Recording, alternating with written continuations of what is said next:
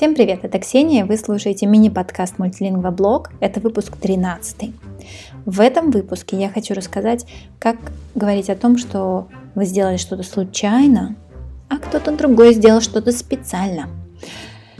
Или наоборот. По-испански, английски и французский. И начну с французского. Во французском есть выражение faire quelque chose exprès. Tu l'as fait exprès, je le sais. Ты специально это сделал. Я знаю. Excusez-moi, je ne l'ai pas fait exprès. По-испански два разных выражения. Когда что-то произошло случайно, fue sin querer. Ай, lo siento, fue sin querer. Можете вы сказать человеку, на ноутбук которого вы только что пролили чашку капучино. А, lo siento tanto, fue sin querer.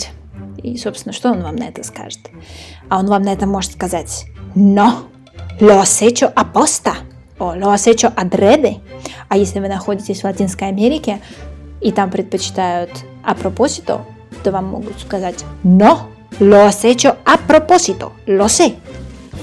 Если в Англии вы делаете что-то специально, то вы делаете это on purpose, deliberately.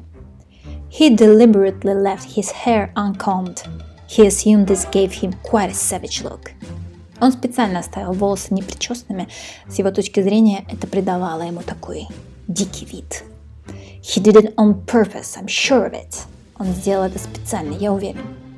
А если что-то происходит случайно, то вы можете использовать inadvertently, by mistake or by accident. I inadvertently pressed the wrong button and the whole building just exploded. Я случайно нажала не на ту кнопку, и все здание взорвалось. I pressed the wrong button by mistake, by accident. It was an accident. Это случилось, это случилось случайно, это произошло случайно. It was an accident. А на сегодня это все. В следующем подкасте я расскажу про английские выражения со словом point. Если вы знаете еще какое-то выражение, чтобы сказать, что что-то произошло случайно или наоборот специально, не поленитесь, пожалуйста, написать мне в комментариях. Буду очень благодарна. А на сегодня это все.